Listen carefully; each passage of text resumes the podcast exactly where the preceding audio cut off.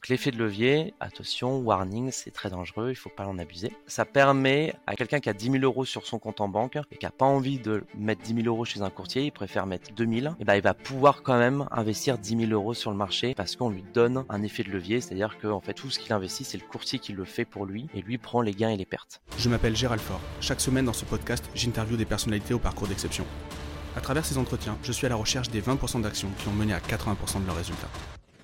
Ici, pas le temps pour le storytelling, nous allons chercher les leviers directement actionnables pour scaler nos vies et scaler nos business. Le fameux, le fameux compteur, euh, tu sais, qui te met, euh, qui te met dans les cordes direct, tu vois, ça te met une pression alors que tu n'en avais pas avant. Euh, pour que les, les, gens comprennent, en fait, quand on démarre, on, on, se dit toujours euh, ouais salut ça va machin euh, machin. Bon normal quoi on discute parce qu'on on discute euh, voilà on, on c'est le matin et, et, on dit bon allez on démarre. Et là il y a le petit compte à rebours 5 4 3 2 1 et à chaque fois ça fait le ça fait un petit effet. Comment tu vas Raphaël? Ça va merci merci beaucoup. Bonjour à tout le monde. Ravi de, de de participer à ce podcast matinal c'est ça. T'es du matin, toi, plutôt, ou, ou, ou moyennement? Ouais, Si, si, ouais, je suis de matin. Bon. 9h, ça va, c'est pas si 9h, ouais, c'est vrai, c'est vrai, c'est vrai. C'est pas France Inter. ouais, et puis, et puis, euh, oui, et puis le contenu, ce sera pas du France Inter, surtout. Euh, mais, euh, euh bref. En tout cas, ça me fait plaisir, ça fait plaisir qu'on qu'on fasse ce podcast ensemble. C'est un podcast qui va être on va parler de ton activité, mais c'est un podcast également qui va être vachement, euh, euh, on va être vachement dans la vulgarisation de, de, de, plein de choses. Et moi, il y a plein de choses que, il y a plein de choses de ton métier que je que j'ignore. Et donc, je suis persuadé, euh, je, donc je suis persuadé que je vais apprendre plein de trucs et je suis persuadé que les gens qui nous écoutent vont, vont faire pareil. Est-ce que tu peux nous expliquer un petit peu ton, ton, ton métier, qui tu es, euh, ce que tu fais? Alors moi, je m'appelle Raphaël Leblond.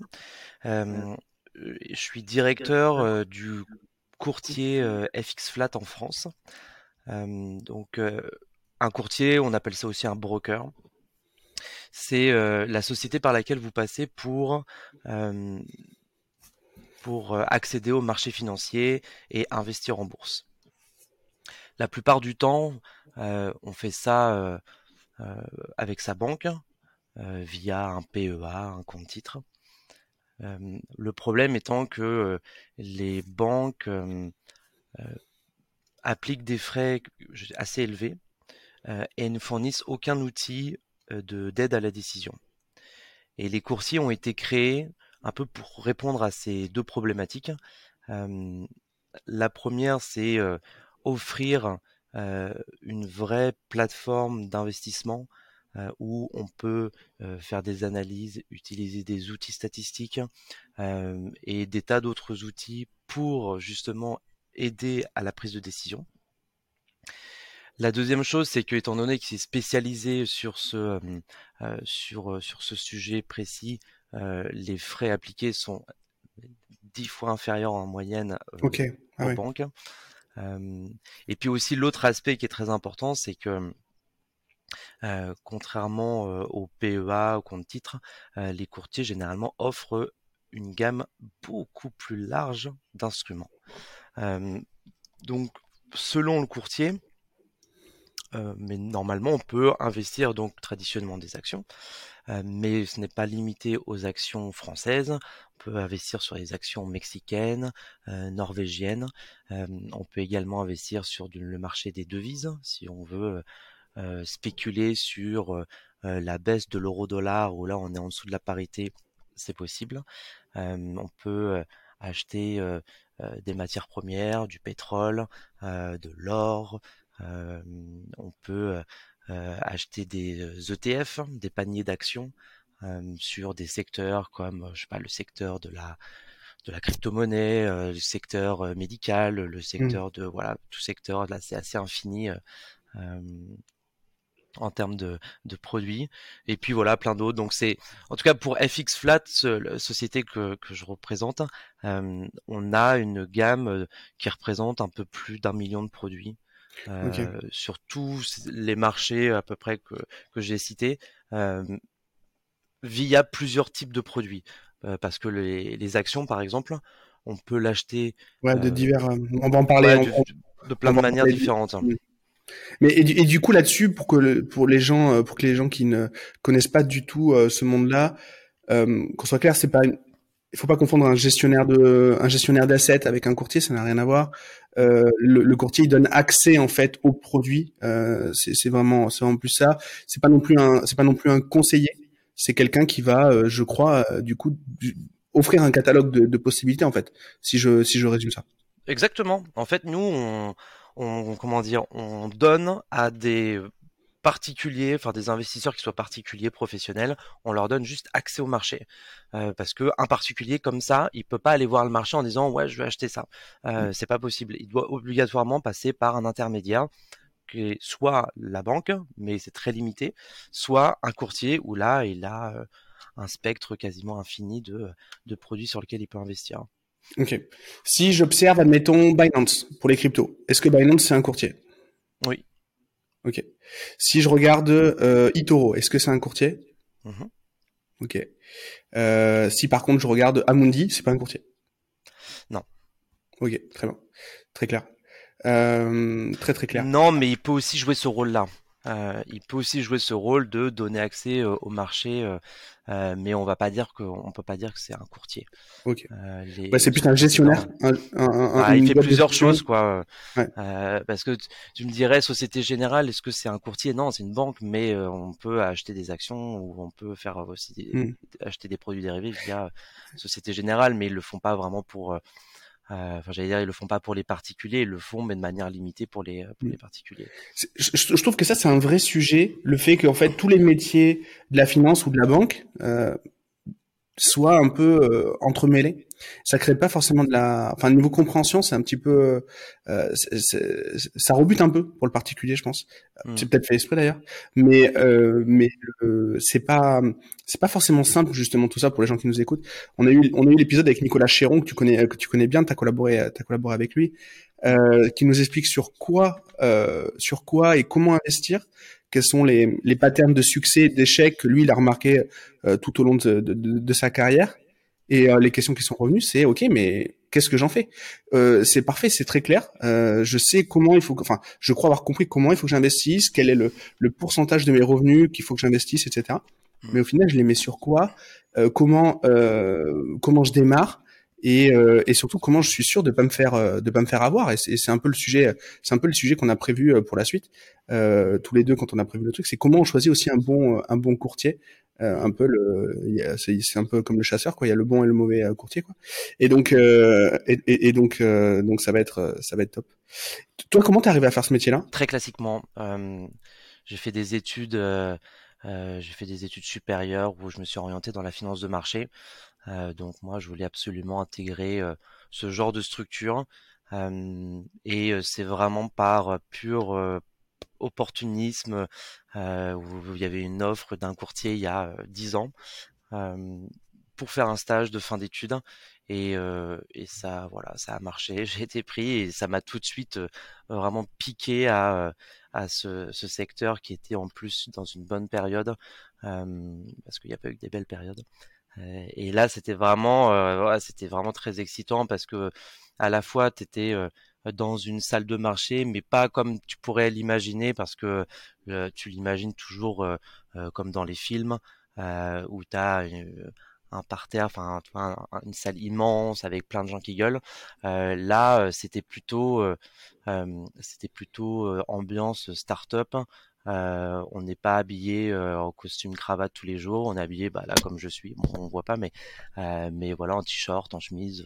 Enfin, c'est très décontracté. Et, et puis c'est c'est une structure où il y a peu de monde, où on laisse libre à la création. c'est voilà, espèce de un peu de d'esprit d'entrepreneuriat et qui est, qui est, qui est vraiment qui est vraiment je trouve le ce qu'on ressent chez, chez les courtiers et j'ai été euh, vraiment très content de, d'intégrer ce genre de structure parce que c'était pas c'était pas enfin, j'avais pas pour objectif euh, d'aller chez un courtier. Donc c'est vraiment un pur hasard et euh, voilà le hasard a fait que bah, ça m'a bien plu. Et donc je suis resté pendant dix ans pendant dix ans dans ce milieu là j'ai fait deux j'ai fait deux sociétés une précédente dans laquelle j'ai travaillé pendant 8 ans et quelques, et là depuis un an, depuis un an chez FX Flat. Et euh, justement, tu parlais de cette notion un peu start-up, euh, tech, etc. Quelle est la part de la tech justement dans ton métier? Puisque c'est vrai que maintenant, tu plus les mecs qui viennent faire des gestes à la bourse de pour se pour communiquer, ça ça existe plus ça. Du coup, la part de la tech là-dedans, elle est, j'imagine, hyper importante. Bah, c'est en fait le noyau du de, de, de ce business. Tout ce qui est en fait tout se fait électroniquement. ça arrive encore et on donne toujours la possibilité aux gens de nous appeler pour passer des ordres au téléphone. Mais euh, ça arrive peut-être euh, pas cinq fois par an. Ah oui. et ça arrive pas parce que les gens euh, n'aiment pas le faire par eux-mêmes, c'est juste que ça arrive quand ils ont plus leur ordinateur, ils ont plus d'accès ou quoi, ils ont juste un téléphone, mais ils ont pas internet, ils nous appellent en disant ouais j'en suis où, il me faut, ok il faut il faut fermer cette position ou alors on en ouvre une. Enfin c'est juste ils le font juste quand il y a un problème technique et problème technique ça arrive ça arrive quand même très très rarement. surtout que maintenant on peut le faire avec son ordinateur, avec une tablette, avec un téléphone portable, donc euh, normalement ça marche tout le temps. Euh, donc, euh, donc oui, oui, c'est vraiment le noyau. tout se fait électroniquement et puis après toute la technologie, enfin ce qui généralement distingue un courtier d'un autre. si on prend deux courtiers, on va dire deux bons courtiers, c'est un peu le côté technologique, euh, l'exécution, les outils qu'il va proposer pour euh, aider la décision. Euh, voilà, ça va beaucoup beaucoup jouer jouer sur ce sur ce point-là. Et, et, tout à l'heure, tu disais qu'il y avait un côté aussi entrepreneurial. Alors, toi, tu es à fond dedans, mais est-ce que du coup, c'est plus compliqué d'entreprendre dans la finance, de par la régularisation, euh, de par plein de choses que peut-être que je n'imagine pas. Euh, est-ce que c'est plus compliqué ou pas euh, de, monter une boîte de courtage, de monter une boîte de gestion? Toi, quelle est ton expérience là-dessus? Alors, je peux pas comparer avec d'autres secteurs, donc je sais pas. mais alors moi, j'ai pas monté un courtier. Moi, je, j'ai monté la filiale d'un courtier existant. donc, j'ai pas eu à à faire toutes les démarches ou à trouver un deal avec avec des avec des fournisseurs de prix pour donner justement accès au marché. Ça, j'ai pas eu à faire ça. Je sais pas euh, à dans quelle mesure c'est compliqué. mais euh, je parle avec des confrères qui eux ont monté des structures. mais euh, en fait, il y a deux il y a deux possibilités. Soit on monte une structure offshore et en six mois c'est fait. Soit on veut faire le truc vraiment sérieux avec une structure en Europe, quelque chose de régulé. Là, c'est très long, c'est assez compliqué parce qu'il faut d'une part que technologiquement ça fonctionne. Il faut d'autre part que trouver des partenaires pour avoir des comment dire avoir accès au marché. Donc pour avoir accès au marché, bon, on appelle Société Générale, BNP, euh, euh, Citi, euh, Goldman Sachs, toutes ces banques en leur disant voilà, on est une nouvelle marque, on va avoir tant de clients, on va vous apporter tant de volume. Est-ce que vous êtes d'accord pour nous envoyer votre flux de prix sur, je sais pas, devises ou sur actions, sur je ne sais quoi? eux, ils doivent être d'accord. donc ça arrive pas toujours et ça c'est assez compliqué. Euh, J'étais persuadé qu'il y avait des courtiers de courtiers, tu vois. En fait, il y a des courtiers de courtiers. Euh, ça, c'est la solution en fait qui est assez simple, mais il faut. En fait, je prenais cet exemple-là pour euh, simplifier un petit peu, mm. mais en fait, il y a des, il y a, il y a exactement ça. Il y a des courtiers de courtiers, comme City par exemple, qui est un courtier assez connu. On appelle ça en anglais des prime brokers. Et donc, c'est avec eux qu'on qu'on ouais, qu'on s'entend pour euh, euh, pour justement c'est eux qui nous qui donnent aux courtiers euh, l'accès au marché. Donc voilà intermédiaire d'intermédiaire. Et après c'est eux qui jouent le rôle de de de comptable quand j'ai le client A qui achète et qui a gagné et qui ferme une position et qui a gagné 100 euros, eh bien les 100 euros ils doivent provenir de la contrepartie. Donc si c'est Goldman Sachs, eh ben, Goldman Sachs doit envoyer 100 euros à, à FX Flat. Mais c'est un truc impossible parce qu'il y a des milliers de transactions chaque jour. Donc il y a le prime broker joue, joue ce rôle de comptable où c'est lui qui dit ok toi tu dois tant un machin, tu dois tant un machin, FX Flat tu dois tant un machin. Voilà. Mais ça, c'est une problématique. Et je pense que la pire des problématiques, ça va être la régulation, parce que pour être régulé, soit c'est de l'offshore et là, il y a presque même pas besoin d'être régulé, ou en tout cas, ça se fait très vite. Euh, soit Si, si tu es offshore, tu as accès aux mêmes, aux mêmes produits Ils n'ont pas des règles, en fait, justement, de, de, de cadrer, euh, je sais pas, est-ce que, est-ce que City, ils peuvent donner leur flux, est-ce qu'ils peuvent offrir leur flux à un, à un, un, mec qui est à Tel Aviv ou, à Malte, par exemple? Ils le font? Euh, Je sais pas s'ils le font. Je pense qu'ils ne, je pense pas qu'ils le font parce que City, c'est un, c'est un prime broker, on va dire, euh, de luxe. Ouais, c'est pour les gros.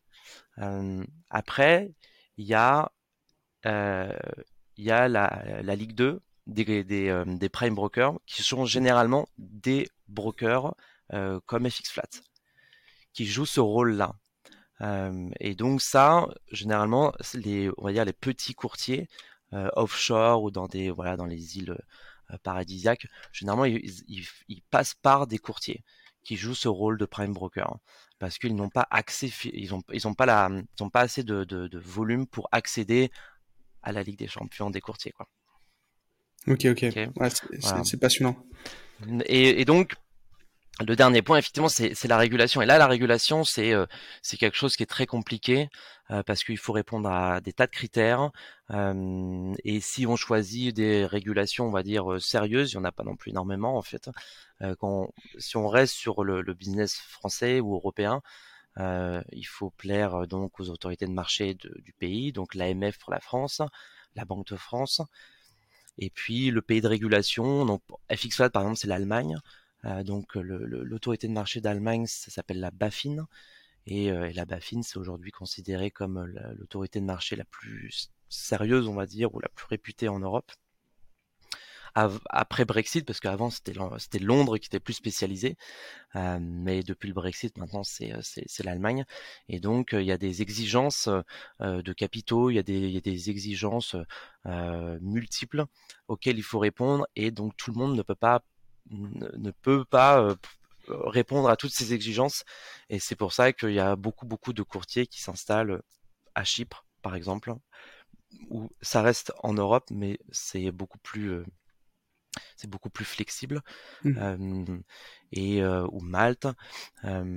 et après, sinon, c'est c'est dans les îles, îles Caïmans, Maldives.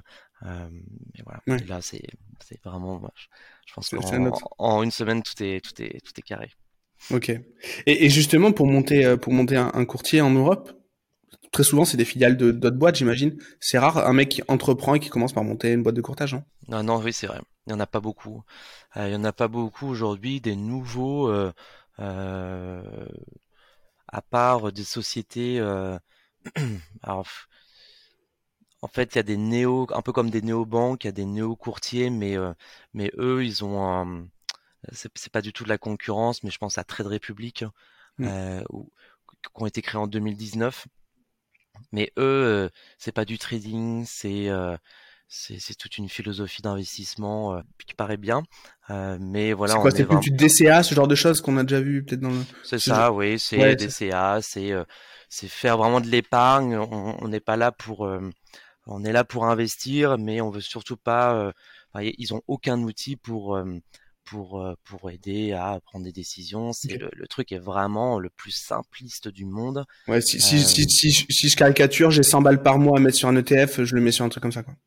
Oui, voilà. Si vous, oui, oui, si on veut vraiment pas euh, s'intéresser euh, à ça et qu'on veut mettre de l'épargne tous les mois dans la bourse, c'est plutôt une bonne idée. Euh, euh, voilà. Mais si on veut un petit minimum s'intéresser et on veut comprendre, euh, analyser, euh, sans devoir forcément devenir le trader ou quoi, euh, parce qu'on on a plein de clients qui euh, s'intéressent pas plus que ça, qui sont très passifs, mais ça ne les intéresse pas de pouvoir analyser qu'avec leur leur téléphone.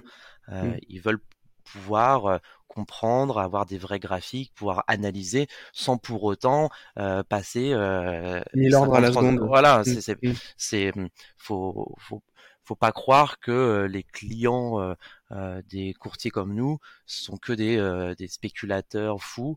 Il y a beaucoup d'investisseurs. donc parce que tout c'est tout est possible en fait. On, on peut on peut faire vraiment du très court terme et être un fou, faire du robot, de trading, ça, mais on peut aussi être passif, faire presque de l'investissement programmé. donc voilà, c'est toutes ces possibilités. mais les néo-courtiers comme Trade Republic, Scalable ou Scalable, je sais pas comment on se prononce, mais ces courtiers-là, eux, ils ont vraiment, ils, vont créer, ils vont créer un nouveau marché. Ils, voilà, ils, sont. Ouais, c'est du Robinhood de France. je crois qu'ils sont allemands d'ailleurs, mais c'est du Robinhood européen, quoi. Ouais, c'est ça. Ok. Ok, ok. Et, et, et justement, bah, tu, tu as un peu précédé ma question, mais tes clients à toi, ils sont donc, il y en a qui sont, il y en a qui tradent, il y en a qui, donc il y en a qui, donc qui rentrent, euh, qui, qui sont très actifs du moins, et il y en a d'autres qui sont un peu, un peu plus passifs. Mais est-ce que c'est quoi? C'est des boîtes, c'est des particuliers? Quel est le profil de, de clients que vous avez euh, euh, chez vous? Majoritairement, ce sont des particuliers. On a de l'épargne, on veut prendre en main son épargne et puis vraiment euh, euh, investir en bourse. Euh, on a vraiment euh, surtout des profils de particuliers. Il y a des particuliers aussi qui le font avec leur société quand ils ont une société. c'est un peu plus rare, mais il y en a. mais voilà, ce sont surtout des, des particuliers qui veulent spéculer sur, sur les marchés financiers. Ils ont une idée de d'action, ils ont une idée sur voilà le futur euh, de, de, la bourse euh, et euh, ils savent qu'en venant chez nous, ils ont la possibilité d'intervenir sur tout type d'opportunités. donc, mais ce sont vraiment des, ce sont en majorité des spéculateurs. Ceux qui investissent sur du long terme, il y en a, je dirais, 15-20%. Le reste, c'est vraiment des spéculateurs ils sont déjà sur une, une expérience, euh, ils ont déjà eu une expérience? Ou c'est des ou c'est des ou c'est des, des, débutants entre guillemets, des, des beginners euh, quand ils arrivent chez vous? Alors c'est vrai que aujourd'hui il y a beaucoup beaucoup de nouveaux euh, jeunes qui débutent. en fait, avec le Covid, avec les crypto-monnaies, il y a une nouvelle génération d'investisseurs qui voilà regardent, s'intéressent, sont arrivés là par hasard et donc ont aucune expérience. et ça les a intéressés et donc on a on, récupère une partie de, ce phénomène. néanmoins, FX Flat, c'est un courtier qui est on n'est pas orienté du tout vers ce genre de profil parce qu'on propose des produits qui sont un peu sophistiqués, qui s'orientent quand même sur des personnes qui ont de l'expérience. On a des outils aussi qui sont quand même assez voire très sophistiqués. Donc ça c'est vraiment c'est pour répondre à la demande de, de, de gens plutôt très expérimentés qui sont en recherche de l'outil, de l'information euh, hyper euh, euh, voilà hyper sophistiquée pour pour mener à bien leur leur stratégie. Donc on on dit pas non, on refuse on refuse pas ceux qui débutent, mais c'est c'est pas vraiment chez nous où ils vont aller. Tu parlais tout à l'heure d'Itoro. Euh, c'est plus ce genre de public. Mmh. Euh, Trade Republic aussi, c'est c'est un public vraiment de, de, de, débutants. Nous, on n'a pas du tout ce profil. Euh, euh, on, est vraiment une société, ça fait 25 ans qu'on existe. Euh, on n'a pas développé un truc en mode start-up sympa, des belles couleurs, un truc un peu un peu fun et sexy. Nous, c'est un truc un peu à l'ancienne, où notre clientèle, c'est des, vraiment des gens qui ont des, plus de 10 ans d'expérience et qui recherchent des produits qui sont pas des produits simplistes. ils veulent trader des futurs, des options, des choses où c'est quand même il faut d'une part un certain capital et puis d'autre part certaines connaissances. donc donc voilà, ça c'est notre notre type de clientèle. Et, et justement, t'en parlais là de ces de ces futurs, de ces options, les CFD, tous ces trucs-là. Est-ce que tu peux nous faire un peu un, éventail? Alors, il y en a des millions, enfin, il y en a des milliers, euh, des milliers de possibilités, mais les grands trucs que vous, vous utilisez, les grands, les, alors je dis trucs parce que je ne sais pas comment on appelle ça, les grands, euh, c'est des produits dérivés en fait, c'est ça? Oui, des produits financiers, parce que c'est pas toujours des produits dérivés, euh, mais c'est des produits financiers. Et donc, le produit financier le plus connu pour les particuliers, c'est le CFD, parce que c'est un, alors c'est pas un produit qui a été créé pour les particuliers, mais c'est ce qui s'adapte le mieux aux particuliers parce que ça coûte moins cher. normalement, les professionnels passent ça coûte par. moins cher en frais de courtage. Non, c'est ça coûte moins cher. on n'a pas besoin d'avoir 100 000 euros en capital. Investir. Ok, d'accord, ok. On peut le faire avec parce que c'est des, ce sont des petits montants. Et, euh, et, ça, c'est pas toujours le cas avec des produits, on va dire, plus traditionnels comme les options, les futurs, où là, faut tout de suite un capital un plus plus important parce que parce que les montants investis au minimum sont assez élevés. Euh, là, euh, avec un CFD, on peut investir euh, je sais pas quel est le plus petit euh, montant sur du CFD, mais ça doit être de l'ordre peut-être 100 euros, 200 euros. On peut investir des sommes comme ça sur les marchés, euh, alors que sur les futurs, c'est tout de suite au moins je sais pas genre 10 000 euros ou 50 000 euros. Donc on est vraiment sur sur une autre gamme. Donc le CFD, c'est le produit le plus populaire pour les particuliers. C'est un produit dérivé qui permet d'investir sur des tas de sous-jacents comme les actions, les indices, les devises, les matières premières, les obligations, les crypto-monnaies. ça, c'est donc un produit financier, produit aussi dérivé, qui va permettre aussi d'investir des sommes qui sont supérieures au capital déposé. C'est ce qu'on appelle levier. voilà l'effet de levier. Mmh. Donc l'effet de levier, attention, warning, c'est très dangereux, il faut pas en abuser. mais ça, ça, ça, ça, permet à quelqu'un qui veut pas mettre, quelqu'un qui a 10 000 euros sur son compte en banque et qui a pas envie de mettre 10 000 euros chez un courtier, il préfère mettre 2 000, et ben il va pouvoir quand même investir 10 000 euros sur le marché parce qu'on lui donne un effet de levier, c'est-à-dire que en fait tout ce qu'il investit, c'est le courtier qui le fait pour lui et lui prend les gains et les pertes. Tu me suis ou pas? Très bien, très bien, très bien. Euh, voilà, ça, ça, donne cette possibilité-là. Euh, il peut pas, néanmoins, avec 2000 euros, il peut pas investir 3 euh, millions. Euh, C'est quand même limité l'effet de levier. mais voilà, il y a cette possibilité-là, donc ce qui lui permet d'investir sur différents, différents supports sans avoir besoin de mettre tout le capital requis pour, pour, pour investir. Voilà. Et, et euh, là-dessus, on est d'accord sur le CFD. J'achète pas directement l'action ou j'achète pas directement la devise. J'achète un contrat qui réplique mmh. un petit peu ça. En fait, c'est ça un peu l'idée, non? C'est ça. Produit dérivé, c'est ça. En fait, on, on possède rien. C'est un peu virtuel. On, on, spécule sur vraiment la hausse ou la baisse. Euh, mais euh, si on parle d'action, on n'est pas actionnaire. Il n'y a pas de droit de mmh. vote. Euh, il y a du dividende? Non, même pas. S'il y a des dividendes, mais mais on n'a on pas on n'a pas cette action.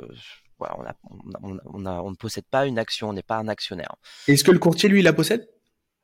Non plus. Ok. Donc en fait, il peut y avoir plus d'actions, il peut y avoir plus de volume sur des actions que d'actions réellement sur le marché, grâce au CFD, etc. Et donc, ok. Et donc pour la répartition des dividendes, j'imagine que c'est une vraie galère. Euh, mais du coup, euh, le, marché des produits dérivés, c'est un marché qui a explosé. Et donc, il y a beaucoup plus de volume sur les produits dérivés, sur le marché des dérivés, que sur euh, le marché, on va dire, normal, euh, classique. C'est qu'en en fait, des produits dérivés, on peut dériver tout. On peut dériver n'importe quoi et créer, euh, et tout créer. ce qui a fait, parce qu'il a, ça a été un peu la folie de, de la, des marchés financiers et ce qui a provoqué, entre autres, la chute, euh, enfin le, la crise de 2008, c'est en partie parce que on a fait des produits dérivés, deux produits dérivés, euh, et qu'en fait le truc s'est complètement emballé et, euh, et, y a, ça devenait complètement complètement artificiel. Et c'est un peu aussi comme ça qu'on crée des bulles, c'est que on met de la valeur valeur sur quelque chose qui finalement vaut pas tant que ça. mais le marché des dérivés, en fait, parfois fait monter la valeur d'un instrument qui va bien au-delà de sa vraie valeur intrinsèque. donc, le marché des dérivés, c'est généralement ce qui est utilisé pour investir en bourse parce que ça donne beaucoup plus de possibilités, ça donne beaucoup plus de leviers. voilà. Mais donc ça, c'est intéressant de, de, le savoir. Après, bon, c'est, c'en est presque anecdotique. C'était les deux questions que j'avais. C'était par rapport à un CFD où je n'ai pas réellement, je possède pas réellement l'action. Est-ce que je peux avoir des dividendes? Est-ce que ça a un impact sur son prix quand j'en achète beaucoup ou quand j'en vends beaucoup? Euh, Sur le prix de l'action euh, sous-jacente. Donc apparemment, tu me dis oui. Il y a, il y a directement un impact des deux.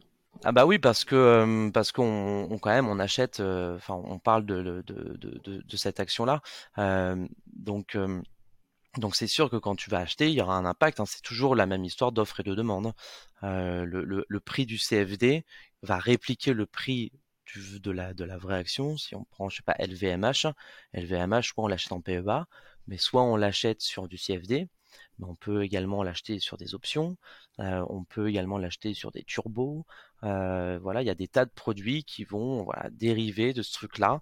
Et mais on peut le faire de plein de manières parce que parce qu'il y a plus de possibilités. Comme je disais, on peut faire du levier, on peut vendre à découvert, euh, on peut voilà faire des faire des faire des tas de choses euh, avec des produits dérivés. Ok. Donc donc il y a le CFD. ensuite, tu disais tout à l'heure, tu parlais du futur. Futur, c'est comme le CFD, mais pour un peu les pros.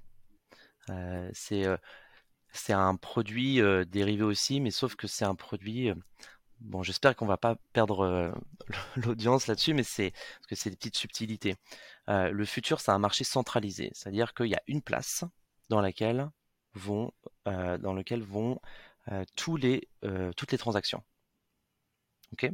Donc moi, si j'achète le futur CAC 40 chez FX Flat, ça va aller, ma transaction va aller dans un endroit. Mais si je le faisais avec un autre courtier, la transaction va aller au même endroit. En fait, c'est centralisé. Il y a une place financière qui accueille toutes les transactions futures euh, CAC 40. Alors CAC 40, c'est un indice boursier parce que voilà, on peut, ça se fait habituellement sur ce genre de, de produit. Euh, le CFD, lui, c'est un produit qui n'est pas centralisé. Donc l'inverse de ne pas centraliser, on va dire c'est décentralisé, mais en bourse on appelle ça de gré à gré, un marché OTC, over the counter pour, pour l'anglais. Euh, marché de gré à gré, ça veut dire que chacun, c'est le marché de, de chacun. Donc chez FX Flat, vous serez sur le marché d'FX Flat. Ok. La transaction ira chez FX Flat. Il n'ira pas dans. Mais le prix sera le prix du, le prix globalisé par contre. Non, ce sera le prix du courtier. Vu que c'est son marché, c'est son prix. Généralement, tout le monde a le même prix. Mais il y a des petites différences. Si vous faites chez FX Flat euh, l'action totale euh, en CFD, si tu achètes l'action totale chez FX Flat, l'action, tu vas l'acheter sur le marché d'FX Flat. Si tu le fais chez eToro, ça ira chez eToro. Le prix sera presque le même, mais pas exactement le même. Et tu peux arbitrer d'un courtier à l'autre avec le même. Euh, oui, euh, il y en a qui le font.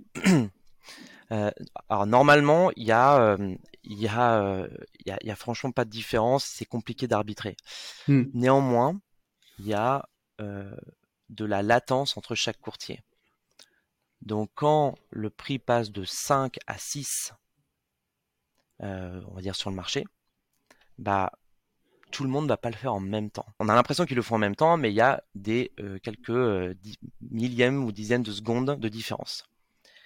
Et tu as des gens qui s'amusent à jouer sur cette latence-là. On appelle ça de l'arbitrage de latence. Il faut évidemment des robots pour ça. Il faut une très bonne connexion Internet, mais voir une connexion VPN placé à côté de mmh. la bourse à Londres généralement, euh, enfin des serveurs. Euh, et donc là, il peut jouer sur la latence. C'est de la triche. Et quand le courtier repère ça, il doit évidemment le, le bannir parce que, euh, parce que cette personne peut faire exploser la banque parce qu'il il, spécule pas, il, il, triche sur la latence du courtier. D'accord, je savais pas que c'était interdit. Ok, bah, je savais pas que c'était possible et je savais pas que ça pouvait être interdit. Mais oui, en effet, c'est vrai que si euh, tu prends euh, x x millième euh, de, de, de pourcent sur chaque transac ou sur chaque en fait, as 100% de réussite. Hein. Toutes les transactions que tu fais, tu gagnes. moi, j'ai un, j'étais en contact avec avec quelqu'un qui faisait ça. Ok un génie informatique euh, qui euh, faisait de l'arbitrage de latence et il se faisait virer de tous les courtiers parce que euh, il n'arrêtait pas de le faire. Et donc il est passé par nous. on savait que on savait qu'il faisait un peu de l'arbitrage de latence, mais mais il le montrait pas. Enfin, il a été très malin. Et puis un matin, je suis arrivé, et puis il avait pris 200 000 euros en, en une heure mais il le fait parce qu'il est malin, il le fait la nuit, euh, parce qu'il y a moins de surveillance et tout ça, et, euh, et voilà. et ça, le problème, c'est que 200 000 euros, c'est au courtier qui le prend parce qu'il le fait sur du CFD et vu que c'est le marché du courtier, bah, c'est le courtier mmh. qui, qui, qui lui rend qui lui rend cet argent. C'est pour ça qu'il l'interdit parce que parce que c'est impossible en fait de couvrir ce, ce, ce genre de transaction, c'est, ça va trop vite et, euh, et donc c'est, c'est, ingérable. Donc euh, mmh. les courtiers euh, ne peuvent pas accepter. C'est dans les dans les conditions. Enfin, je pense pas que ce soit dans les conditions générales de dire on n'accepte pas les gens qui font de l'arbitrage de latence, mais dans les conditions générales, on peut virer n'importe qui quand on veut sans donner la raison. Okay. Et donc, il y a beaucoup de, il y a beaucoup de personnes comme ça qui font de l'arbitrage de latence, qui essayent d'être cachées et tout ça. Enfin bref. C'était une petite parenthèse, mais je trouve j'ai toujours été fasciné en fait par déjà, je sais pas comment ils, arrivaient à faire ça, euh, quel genre d'outils ils utilisaient. Et, euh, et euh, ouais, ouais, c'est impressionnant. Le mec en question, il avait une antenne de, je sais pas, de 10 mètres au-dessus de sa maison, un truc, tu vois, et qui était, euh, qui, qui, était euh, hyper poussé technologiquement parce que il fallait être le plus rapide possible. Il avait un cancer à chaque organe, mais au moins il gagnait 200 000 euros par an. Exactement, ouais. ok, génial. Euh, ok, cool. Bah du coup, ça précède un peu la question qu'on avait préparée. Hein. C'est euh, l'image euh, du courtier euh, au cinéma, parce que ça, ça pourrait être un scénario de film. On est d'accord Ouais, ouais, c'est vrai. c'est vrai l'histoire de celui qui a, qui a, battu la qui a battu la banque. ouais. Bah l'image. Du, du, coup, elle vous fait du bien ou ou pas cette image euh, elle permet peut-être de recruter des beaux profils qui voient ça et qui ont envie de devenir courtier. Peut-être que toi c'était ton cas d'ailleurs, je sais pas. Mais est-ce qu'elle fait du bien au niveau des clients ou, En fait, ça participe au côté euh, fascination euh, et fantasme qui a du milieu de la finance en général, de l'argent. En fait, il y a, y, a, y a, aucun film a priori qui, qui, qui, donne une bonne image. Ça donne toujours, le, ça, ça, ça, donne toujours la l'image de du fantasme de euh, des gens de la finance qui arnaquent les qui arnaquent les gens qui fait de l'argent sur leur dos etc donc euh, donc non non ça a jamais été très très euh, très très bon. Soit ça ne fait pas grand chose soit mais voilà ça, après je je suis pas là pour dire que les courtiers sont gentils et que non mais à côté de ça hein. donne-moi un seul nom de film qui met en valeur ne serait-ce qu'un entrepreneur même plus classique qui n'est pas dans la finance T'as le mec de McDo, il se fait déboîter, il passe pour un escroc. Euh, t'as euh, le gars de le gars de chez WeWork qui passe pour il passe pour pour un malade mental complètement hystérique. Euh, le gars de chez Uber euh, dans euh, il, il, passe aussi pareil pour un pour pour pour un un tyran. pareil pour Zuckerberg dans dans Social Network il y a aucun film sur l'entrepreneuriat de manière générale. Alors pourquoi Bah non, ça intéresse pas parce qu'il faut toujours un côté un peu un peu sulfureux, mais bon, ça c'est le, c'est le, c'est l'objectif un peu de, de, du cinéma. Et ça reste du divertissement, faut pas l'oublier. C'est euh, le cinéma, c'est du divertissement, c'est pas toujours la réalité. Et, et quand ils veulent reprendre l'histoire de Zuckerberg, euh, ils y apportent toujours une touche un peu, euh, un peu sexy ou quoi. Et, au, final, euh, moi je me souviens, ce film-là m'avait vraiment, m'avait vraiment marqué. J'étais allé le voir deux fois au cinéma et et, Zuckerberg avait dit que, à part ses suites et ses claquettes, il y avait vraiment pas grand chose de réel. Euh, donc c'est toujours inspiré de faits réels. Euh, il a effectivement créé un truc, il a effectivement créé un réseau social, mais après tout le reste, où c'est un enfoiré, ou euh, euh bon, en, tout cas on ne sait pas si c'est si vrai. Lui dit que ça ne l'est pas. Euh, donc en tout cas moi de de ce que je sais des films sur la finance, il y a, y a, y a, en fait, il y a des, il y a, y a un petit peu de vrai, mais, euh, mais ce qu'on veut montrer, c'est le côté surtout euh, euh, sulfureux et tout ça, et ça, bon, c'est pas, c'est pas forcément, c'est pas forcément la réalité. Et alors, si, si on doit choisir, admettons, un film, un, un film que tu as bien aimé, qui explique un peu le métier de courtier, ou qui, le, même si le caricature, ça nous donne quand même une image cool, est-ce qu'il y en a? On est loin de tout, sinon. Le loup de Wall Street, c'est un courtier enfin, créer un courtier. Sauf que c'est vraiment à l'ancienne parce que les trucs se font par téléphone. Euh, donc euh, euh, mon métier, parfois quand je l'explique, c'est est-ce que tu as regardé le Wall Street? Oui, bah on fait pareil, sauf que sauf que ça se fait pas par téléphone, tout se fait électroniquement. voilà, c'est un peu ça le métier de, de courtier. ils donnent accès à des actions. Après, ils le font manière un peu, c'est un peu parfois de l'arnaque. mais bon, voilà, c'est ça, c'est ça le métier. Après, moi, en film que je trouve vraiment bien, qui explique pas forcément ce, ce milieu-là, mais que je trouve hyper intéressant, c'est The Big Short, qui est vraiment, je trouve, un film. Mon film préféré. Ouais, qui est super. C'est mmh. trop un peu trop compliqué, je trouve, mais mais vraiment très bien, très bien fait. Euh, bien expliqué, et puis les histoires sont, sont, je trouve, incroyables, puis un casting euh, un peu de rêve, donc, euh, donc ça c'est vraiment bien. Et récemment sur Netflix, c'est un truc qui est sorti sur l'histoire de Robin Hood, et, et, qui est pas mal du tout. Enfin sur l'histoire, pardon, pas de Robin Hood, de GameStop. Hmm. et ça, j'ai trouvé ça, j'ai trouvé ça assez intéressant. mais pareil, hein, ça donne vraiment une mauvaise image de Robin Hood et du coup des courtiers à nouveau il y a une mauvaise image, mais mais mais voilà, ça c'est un truc que je recommande pour quelque chose de plus récent.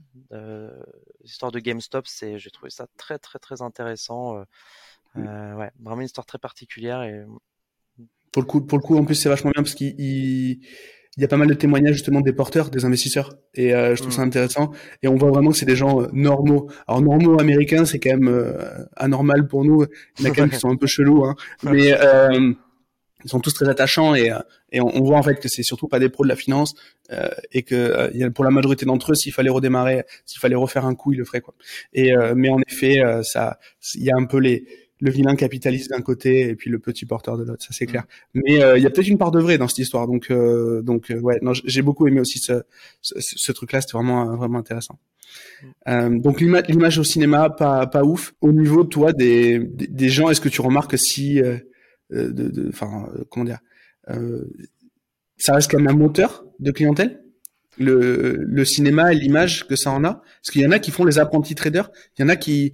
Euh, est-ce que, du coup derrière la question qui vient, c'est est-ce qu'il y a des gens qui perdent de l'argent parce qu'en fait ils ont voulu faire comme dans les films? Non, je, je pense pas. Je pense pas qu'ils aient voulu faire comme parce qu'un investisseur il est tout seul. Celui qui veut faire dans les celui qui veut faire comme dans les films, c'est celui qui travaille dans une banque, dans une salle de marché et là il peut faire comme dans les films. Euh, mais celui qui est tout seul, alors oui, il, y en a, il y en a il y en a, c'est clair, ils veulent reproduire un petit peu euh, leur fantasme d'avoir euh, plein d'écrans chez eux, euh, d'être hyper connecté et tout ça, d'avoir BFM Business dans un coin, d'avoir des tas de graphiques, ça c'est le rêve. On regarde de toute façon sur les réseaux sociaux, ceux qui veulent un peu vendre du rêve, euh, ils montent toujours quoi? Toujours plein d'écrans, plein de graphiques, c'est compliqué. Parce que ça, c'est un vrai fantasme de ah c'est, enfin, c'est hyper fascinant en fait. Et donc, euh, y a, ils veulent tous reproduire ce, ce, ce schéma-là. Alors, je dis pas que c'est inutile, hein, parce que avoir plein d'écrans, c'est, ça peut être utile, c'est pas nécessaire du tout. On se débrouille très bien avec un PC portable. Il faut pas non plus trop on se débrouille pas avec un, avec un téléphone. On se débrouille pas, pas trop avec, euh, avec une tablette. Ça, c'est un vrai problème aussi parce que euh, maintenant, tu as plus de la moitié des ordres qui sont passés depuis un téléphone. Ok.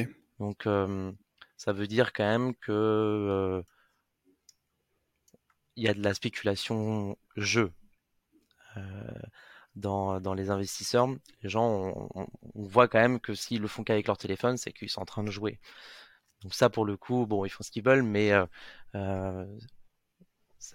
a priori, ça ne marche, ça ne marche pas. Enfin, on n'analyse pas euh, bien euh, avec un téléphone. mais ce qui est intéressant, c'est que ton point de vue, toi, de pro du truc, euh, où en fait, tu pourrais dire, le mec, il a investi sur, sur son téléphone, il n'a pas fait l'effort nécessaire pour euh, rentrer au bon moment, faire une bonne analyse et tout, parce qu'il a fait sur son téléphone, peut-être assis sur les chiottes, en train de passer un ordre. Et toi, tu pourrais dire, ok, ben génial, parce que dans tous les cas, il va perdre ses sous et je vais gagner. Et pour toi, c'est pas du, ça, c'est pas le genre de client que tu veux, tu vois. C'est ce que je comprends un peu dans ce que tu dis. Non, alors non, parce que hum, c'est du court terme en fait. Ça. Oui, puis non, pardon. En fait, euh, ça c'est pareil. Alors ça c'est un autre sujet, mais les courtiers ne gagnent pas toujours sur les pertes des clients. C'est souvent ça, parce, parce que avec le CFD euh, en particulier, euh, parce que c'est son produit, c'est son marché, donc la contrepartie c'est le courtier. mais là, il y a deux types de courtiers. Il y en a, il y a celui qui va gagner sur du coup les potentielles pertes de ses clients. Et il y a celui qui va vraiment jouer l'intermédiaire, c'est-à-dire que l'ordre qu'il le reçoit, il le transmet automatiquement à, à une banque. enfin on appelle ça un fournisseur de prix, qui sont généralement des banques ou des sociétés spécialisées. mais voilà, donc ça, cette deuxième catégorie de courtier, c'est FX Flat. Donc, donc nous, que le client gagne, perde, ça revient au même pour nous. Nous, on a gagné sur une commission dès qu'il a passé sa transaction. Après, le sort décide, nous, ça ne changera rien à notre vie. Donc vous êtes plus de l'ordre bout du service, en fait, si on doit bah, analyser. plutôt de l'intermédiaire. Ouais, voilà. Euh, hmm. Mais ce qui, en fait, ce qui devrait être le cas de tous les courtiers. Parce qu'un courtier, c'est un intermédiaire. Euh, quand tu fais un courtier en, en prêt immobilier, euh, le prix immobilier, tu le fais à une banque, tu le fais pas au courtier en fait, parce que là, mmh. du coup, bah, c'est un courtier ou c'est une banque. Et en fait, c'est là où euh, je, je, pense que tous les courtiers devraient être comme ça. Euh, sauf que quelqu'un qui dépose 10 000 euros, qui investit 10 000 euros, qui perd 10 000 euros, après, je sais pas, on va dire un an, pour un courtier comme nous, il a généré des commissions qui vont représenter, je sais pas, on va dire 500 euros. Euh, donc on va gagner 500 euros. Pour celui qui va être contrepartie, qui va gagner sur ses pertes, bah lui, il aura gagné 10 000 euros. Il y a quand même une énorme différence en termes de revenus. Euh, et c'est pour ça que la plupart des courtiers euh, aiment bien être la contrepartie, gagner sur les pertes potentielles des clients parce qu'ils estiment que d'une part, la majorité va perdre, ce qui est le cas factuellement. On sait que, ouais. Ce qui est même une grande majorité euh, perd sur les marchés. Euh, donc, il va jouer sur euh, sur ce, ce, côté où là, effectivement, c'est ça paraît un peu malsain comme comme comme système. maintenant, bon, il perd sur les pertes des clients. Si c'est pas lui, c'est la banque, parce que nous, on perd pas sur les pertes de nos clients, mais on envoie sur une banque qui elle va le faire. Donc nous, on joue ce rôle d'intermédiaire, mais à la fin, il y a toujours une contrepartie et pour qu'il y ait un gagnant, il faut qu'il y ait un perdant. Donc, c'est un jeu à somme nulle. mais moi, je trouve que c'est c'est mieux quand même que ce soit pas le courtier qui le fasse parce que le courtier, il a accès aux, données du client, il a accès à ses ordres, il a accès à trop d'informations, qui fait qu'il y a un conflit d'intérêt, je trouve, qui est, qui est énorme et qui pourrait amener le courtier à faire des choses un peu curieuses et ce qui amène, je trouve, à un certain fantasme qui, qui, s'est avéré, mmh. euh, euh, qui s'est parfois avéré sur les courtiers qui, euh, grâce au fait de d'être contre, contrepartie des clients et d'avoir accès à toutes leurs à toutes les données des ordres, bah peut essayer de manipuler un peu le cours de, enfin le prix de, du CFD d'une action par exemple, mais un petit peu pour faire perdre le client. Euh, Donc pour faire jouer son stop éventuellement ou quelque chose comme ça? Voilà, alors je voulais pas rentrer hmm. dans ce détail-là, mais, mais, non, mais voilà, 47 minutes, tous ceux qui ont, tous, soit ils sont endormis, ceux qui sont, ceux qui pouvaient pas tenir le coup, soit ils sont partis. Donc là c'est bon, on est, on entre nous, on peut. euh, mais euh, donc ouais, c'est ça en fait. Il y en a donc ok et ça. Euh, parce qu'en fait, bon, pour, ceux qui, qui quand essaient de tenir le coup euh, sans avoir la notion, en fait, très souvent, on conseille de, quand on rentre sur une position, de définir à quel point on veut sortir quand ça redescend. C'est ça un petit peu, si je le vulgarise au max. Mmh, mmh. Oui, oui, ça en fait, ça c'est génial chez les courtiers. Par exemple, sur les banques, ça n'existe pas.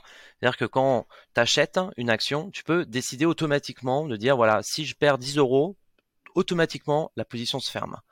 Euh, et on peut, c'est ce, ce qui s'appelle un stop. C'est-à-dire que euh, tu décides à l'avance à tant de pertes, ça s'arrête. Euh, sinon, bah, ça ne s'arrête jamais.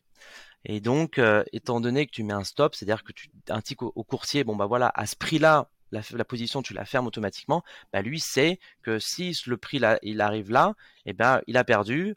Euh, c'est 10 euros et du coup, euh, bah moi je les ai gagnés les 10 euros. C'est un peu comme si je négocier une bagnole qui est affichée à 10 000 ou qui est affichée à 15 000 et que je dis au gars, j'en veux 10 000. Et euh, il va me dire non. Je dis ok, mais je suis prêt à aller jusqu'à 13, donc du coup je vous propose 11, puis 12, puis et le gars il va c'est un petit peu ça l'idée quoi. Mais c'est ça. Donc euh, cette euh, cette information que les les investisseurs donnent aux courtiers quand le courtier est contreparti, bon, je dis pas qu'il va le faire à chaque fois, peut-être qu'il le fait jamais, mais en tout cas, ce qui est sûr, c'est que c'est un fantasme qui parfois vraiment s'est avéré parce qu'on a vu des courtiers faire des trucs trop bizarres. Euh, Alors comment ils le font? Ils, ils, peuvent pas manipuler le cours, ils peuvent pas changer l'information en base de données. Du coup, qu'est-ce qu'ils vont faire? Ils vont vendre, ils vont prendre, ils vont avoir un contact qui va prendre une position euh, assez importante qui va faire bouger le cours ou, ou, ils vont carrément manipuler le graphique? Et dans ce cas-là c'est clairement la création d'infos. Bah ouais c'est ça hein. en fait parfois tu vois sur des courtiers euh, tu as le prix. Alors le prix il fait euh, je sais pas il est euh, à 10 euros et puis voilà ça bouge pas. Et pendant une demi seconde le prix il a fait 10 euros 5 euros 10 euros ah ce qu'on appelle des espèces de mèches, euh, de spike. Euh, et bien ça, parfois, on l'a vu chez certains courtiers.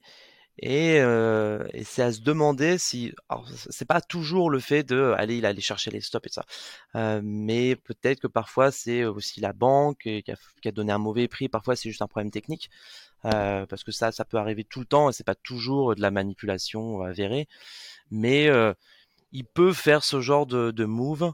Et le problème, c'est que, a priori, tu peux pas faire grand chose parce que toi, tu es sur le marché du courtier, il fait ce qu'il veut. Euh, et son but, c'est quand même pas d'arnaquer les gens, sinon il y aurait plus personne.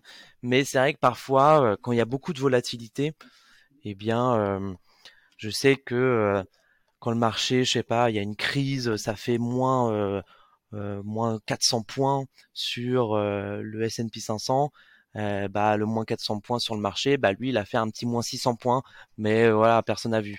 Euh, parce qu'on a vu que c'était une grosse chute, mais lui, il l'a il a un petit peu exagéré. voilà. Il y a des courtiers qui proposent, qui cotent, enfin, qui, qui, qui, quand le marché est fermé, ils continuent de proposer ce marché. Donc, tu, peux, tu peux acheter l'action totale alors que le marché est fermé. Donc, il n'y a aucun marché de référence, mais lui, il le fait. Et ça, voilà, il fait vraiment ce qu'il veut pour le coup. Donc, euh, donc c'est possible. Euh, c'est pour ça que hum, voilà, ce conflit d'intérêt, euh, il y, a, y a plein de courtiers. Je déconseille quand même un petit peu ce genre de ce genre de courtier. C'est pas toujours des courtiers arnaqueurs, offshore et tout ça. T'as des courtiers très sérieux en France qui font ça. Et, hum, et voilà. Même si c'est une mmh. concurrence pour moi, c'est vrai que c'est pas c'est pas vraiment le, le, le, je recommanderais pas ce type de courtier parce que déjà qu'il y a une majorité de gens qui perdent et c'est compliqué de gagner sur les marchés. Si en plus il y a un courtier derrière où t'es pas sûr s'il va te la mmh. mettre à l'envers. Si les deux sont pipés, exactement. Bah ouais. Ouais, ça, ça prend Ok, ok. Bah du coup, euh, on a parlé de plein de trucs qui font flipper. Euh, alors, euh, donc maintenant, je te propose qu'on fasse un peu le toi, ce que tu peux recommander comme acte de vigilance pour choisir son courtier. Alors, toi aussi là, tu vas être jugé parti parce que parce que t'as as FX et après tu vas pouvoir nous en parler de ce que tu proposes. Mais déjà de, de, base comme ça, quels sont pour toi les indicateurs, les, les vraiment les, les red flags ou au contraire les les, les bons points qu'on peut qu'on peut retrouver chez un courtier qui peut nous voilà qui peuvent nous aider à prendre une décision raisonnable? Bah c'est assez simple déjà. le courtier par lequel tu veux passer, d'une premièrement, déjà, il faut que tu regardes où il est régulé. Il faut qu'il soit régulé en Europe. Parce que s'il n'est pas régulé en Europe, il, déjà, il n'a pas le droit de t'onboarder. Et s'il le fait, c'est qu'il est un peu hors loi et donc euh, déjà, c'est très border. Donc déjà, très simple, tu regardes où il est régulé, tu essaies de trouver un pays en Europe, euh, n'importe lequel, le Luxembourg, l'Allemagne, la France, euh, ça. Il y a Chypre aussi qui existe. Bon, voilà. on recommande moins, mais ça va.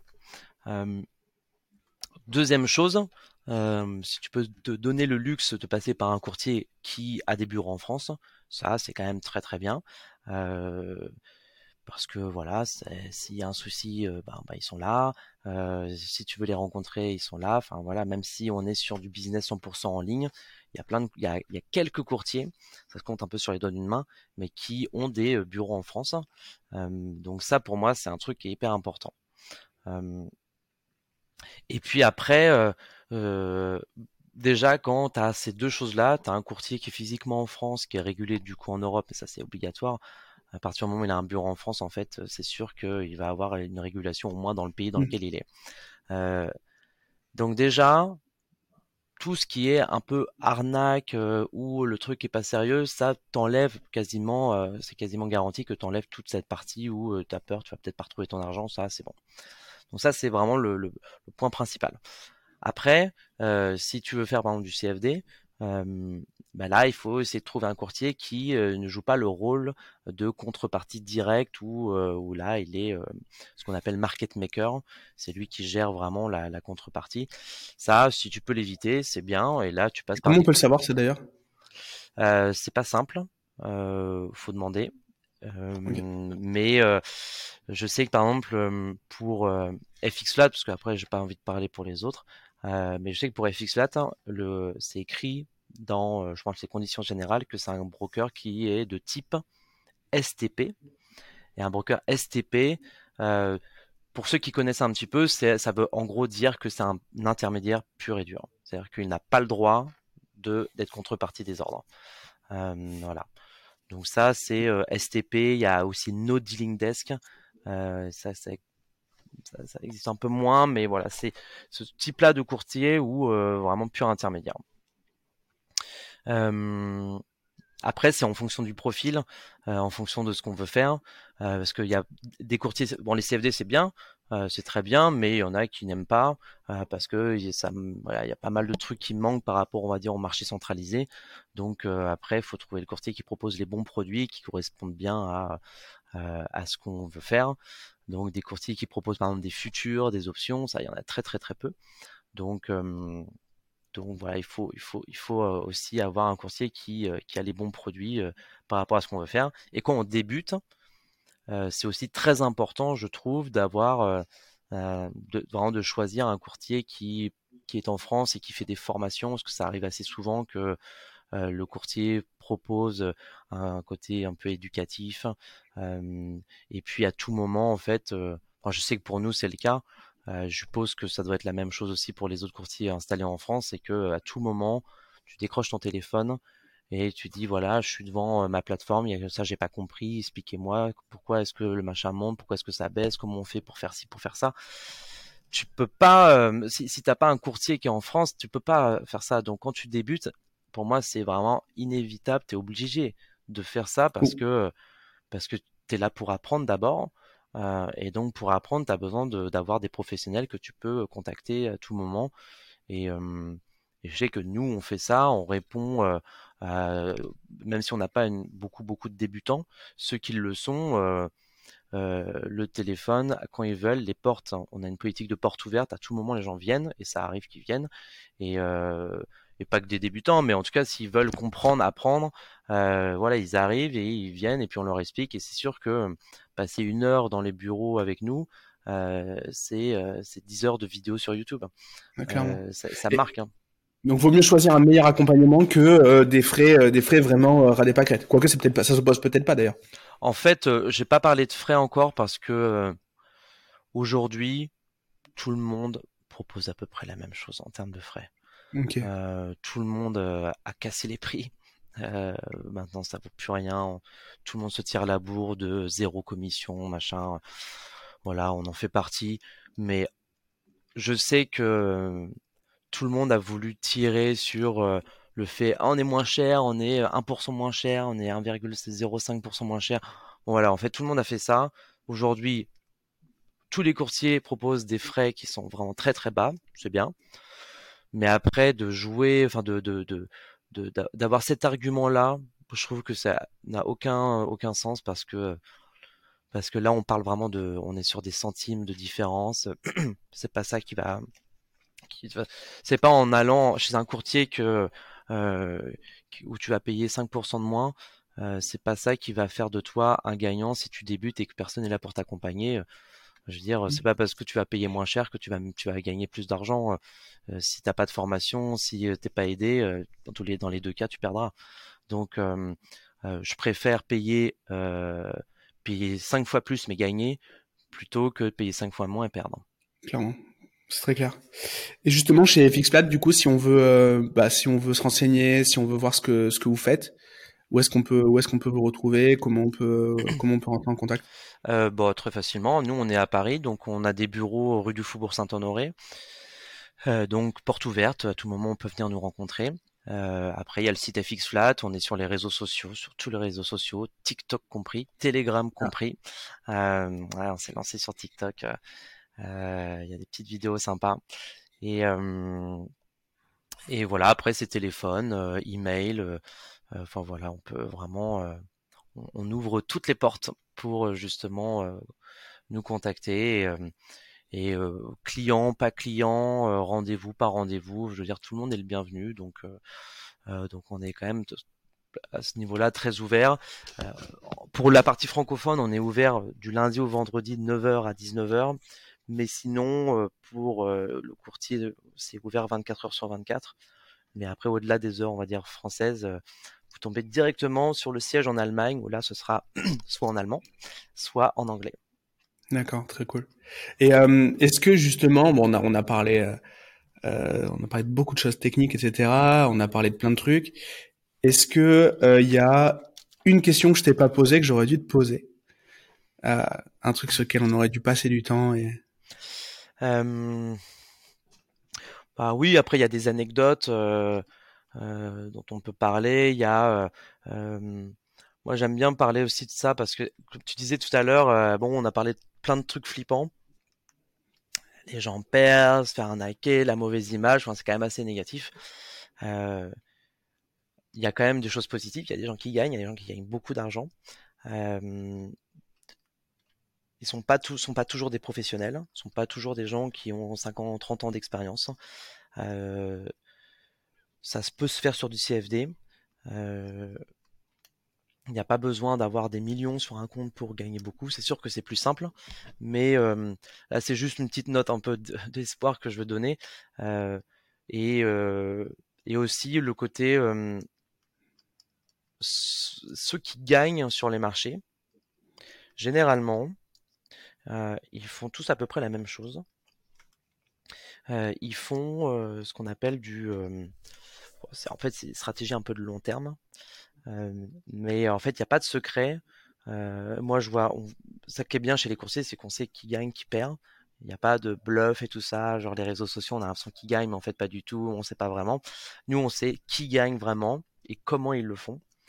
Et assez curieusement, il n'y a pas de, euh, bah, en fait, il n'y a pas, il y, a, rien de fou. Hein, euh, euh, la plupart du temps, ils font sur des devises, sur de l'euro-dollar. Ils font. J'aurais jamais pensé. Ils font du long terme. Et voilà. Avec un levier, mais assez limité. C'est rare qu'ils prennent un levier supérieur à 5. mais voilà, ceux qui font vraiment, vraiment beaucoup d'argent, la plupart du temps, c'est là-dessus. A contrario, ceux qui perdent euh, le plus, c'est vraiment ceux qui font beaucoup de très très très court terme. Euh, typiquement, euh, faire du scalping sur du DAX. ça, il y en a plein qui adorent faire ça. parce que c'est vrai que c'est un peu excitant, ça va vite et tout ça. Mais honnêtement, je vois très très peu de gens gagner sur ce genre de stratégie parce que parce que c'est un peu du casino quand même. Donc il y a peut-être des techniques, il y en a qui s'en sortent, mais franchement, c'est euh, c'est beaucoup de stress, c'est assez compliqué. Et, euh, et, euh, et, faire des petits gains, petits gains, petits gains, petits gains, petits gains, c'est bien. Mais celui qui fait juste un gros gain, bah c'est des, des, centaines de petits gains. Donc et puis lui, c'est pas trop pris la tête. Donc mmh. ça, de, du trading sur du, du sur de la tendance, on suit la tendance, on fait du long terme sans trop de levier, tout ça. Ça, je dis pas que c'est comme ça qu'il faut faire. Je dis juste que euh, moi je veux pas donner de conseils de stratégie, mais je, vois, je dis juste que je que vois. tu remarques. Ouais, ce que je vois. Bah, c'est comme ça. Donc, euh, euh, mais à nouveau, tout type, toute stratégie peut marcher. L'important c'est qui le fait et comment il le fait. Il y a de la psychologie quand même qui rentre beaucoup en jeu. Euh, il y a de la technique certes, mais après il y a beaucoup de mental. Euh, moi j'ai vu des tas de personnes qui connaissent hyper bien les marchés c'est des pointures, ils sont trop forts, vraiment, je les admire. Par contre, sur le trading, ils font n'importe quoi parce qu'ils n'ont pas de mental. Mmh. Euh, donc, euh, et à contrario, il y a des gens, je me dis, putain, c'est incroyable comment le mec, je vois des gens gagner des sommes assez, bon, parfois un peu hallucinantes. Tu lui parles et tout ça, alors comment vous faites? Puis, en fait, euh, en discutant, tu te dis, mais c'est c'est pas possible, quoi. Le mec peut pas connaître aussi mal les marchés. Euh, peut pas être aussi, euh, aussi débutant, aussi comme ça. Non, non. Le... En fait, euh, il y a une psychologie hyper bonne, il est hyper solide Et, et, ça, ça a été une vraie leçon, ou en tout cas, ça a prouvé que la psychologie, ça, ça joue beaucoup. Et il faut vraiment, il faut vraiment se connaître bien pour euh, pour se lancer. inutile, c'est pour ça que je disais, ça sert à rien d'avoir tous les outils du monde, les, les plus grands graphiques, les plus grands écrans et tout ça. Si dans ta tête t'es pas clair, euh, t'y arriveras pas. Donc, euh, donc ça, c'est un vrai travail. C'est en ça que c'est hyper intéressant, je trouve, le trading, c'est que ça t'apporte d'autres choses que le côté argent pur. C'est d'une part, tu travailles sur toi-même, sur ta personnalité. C'est un peu euh, aussi comme tu sais, autour d'une table de poker quand ça joue de l'argent, tu mmh. les vois les vraies personnalités. Et là, c'est c'est vrai, sauf que là, tu es face à toi-même. Et donc, euh, euh, il y a un vrai travail qui se fait à chaque fois. Tous les gens travaillent beaucoup sur leur mental. Puis l'autre point qui est bien, c'est que bah, tu es quand même sur les marchés financiers, donc il y a le côté aussi intellectuel de suivre l'actualité, la politique, euh, la géopolitique, tout ça.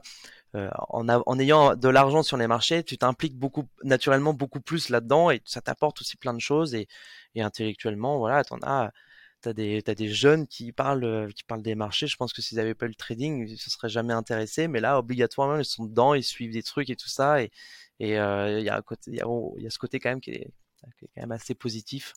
Euh, les gens s'éduquent euh, euh, automatiquement de manière un peu forcée parce que bah ils sont sur les marchés et puis ils veulent ils veulent pas juste jouer quoi.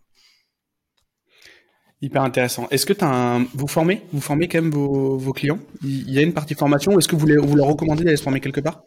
Alors on les recommande, il y a plein de, parce qu'il y a plein d'endroits, des gens qui sont spécialisés là-dedans et c'est très bien. Nous, on fait des formations en physique, une fois par mois dans nos bureaux.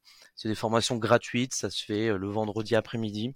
En gros, on ouvre les portes et on propose un peu de contenu pédagogique, mais sur des bases. Le but, c'est voilà, des gens qui veulent euh, un peu connaître les marchés. On essaye de, de faire quelque chose d'assez d'assez basique, mais en fonction de l'audience.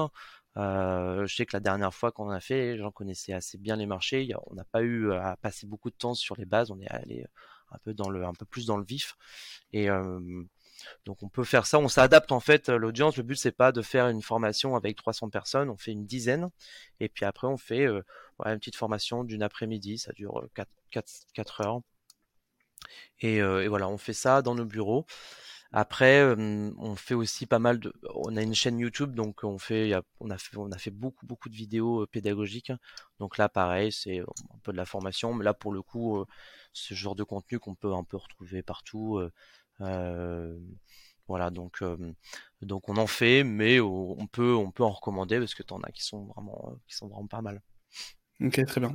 Bah, j'imagine que ça dépend du profil. En tout cas, si si vous avez, euh, si euh, ceux qui nous écoutent euh, ont des demandes plus spécifiques, n'hésitez pas à vous à vous rapprocher de Raphaël et son équipe. Peut-être que, que ça peut être l'occasion l'occasion de former avec des gens des gens bien. Moi aussi, autour de moi, j'ai quand même pas mal de de formateurs. de formateurs qui font qui font ce genre de ce genre de contenu donc n'hésitez pas également à, à, rentrer en contact je vous je vous aiguillerai en tout cas, c'était un, un plaisir, Raphaël. Merci, euh, merci beaucoup. On va mettre tous les liens du coup pour euh, pour suivre euh, pour suivre ton boulot, suivre FXFlat. Euh, J'espère qu'on a, a, pas perdu trop. Il me tarde de voir quand même les, les, les graphes du les graphes de l'épisode, hmm. mais je suis sûr que ceux qui sont encore là sont des gens qui sont, sont des, des passionnés ou des futurs passionnés, hmm. parce que pour le coup on y allait un peu fort. Mais en tout cas, en tout cas, c'était un plaisir. Merci, euh, merci beaucoup. Euh, bah, si tu veux le mot de la fin, je te le laisse. Euh, et et et puis. Ouais, je, je, je, te, je, te, laisse conclure le, si tu veux. Le mot de la, le mot de la fin, bah déjà, merci d'être resté jusqu'au bout et bravo à vous. Ça veut dire que vous êtes motivé et, et si vous êtes motivé et que vous voulez vous lancer, le mieux c'est voilà nous passer un coup de fil et, euh, et, on essaiera de vous aiguiller au mieux, à vous donner les meilleurs conseils euh, possibles, pas pour investir, mais pour vous lancer. Euh, avec euh, parce qu'on n'a pas parlé de livres, mais voilà pour parce que pour se former, c'est c'est il y a des tas de méthodes pas chères qui existent et qui valent beaucoup mieux que certaines formations. Donc donc ça c'est c'est on a, moi j'ai 10 ans d'expérience là-dedans, mes collègues ils ont aussi à peu près euh, autant d'expérience. On a vu vraiment des tas de, on a vu des tas de profils, des tas d'histoires, euh, et du coup on a, on a beaucoup appris là-dessus. Euh, donc on a, je pense, plein de choses à apporter, plein de d'erreurs à ne pas produire. Enfin voilà, on va, on va être un peu l'autre je vais pas dire l'ange gardien, mais parce que ça fait un peu trop, mais on, peut vous apporter, je pense, des tas de des tas de réponses et vous prévenir sur sur sur plein de potentiels potentielles erreurs que vous pourriez commettre. Donc voilà, un coup de fil, c'est gratuit et on sera content de, de discuter avec vous. Trop bien. Est-ce que moi, je peux me pointer un vendredi pour venir me former dans tes bureaux prochainement? Ça, serait, ouais, ça serait très très cool. Bon, très bien. Bon, il faut qu'on il faut qu'on prenne rendez-vous. Mm. Je viendrai à Paris pour me pour me former. Ouais. Du coup, j'aurai le j'aurai l'inside. Okay. Trop bien.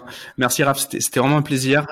bonne passe une bonne journée. Merci. Et du coup, merci à tous. Euh, N'hésitez pas à commenter, à contacter Raph, à nous envoyer plein de messages pour euh, vous pour poser vos questions. Je sais quand c'est des épisodes techniques comme ça, il y a plein de questions qui arrivent derrière. Okay. Euh, c'est avec plaisir euh, sur Insta, sur les commentaires, sur sur tous ces trucs là. Et euh, bah, du coup, à bientôt. Ciao ciao. Salut.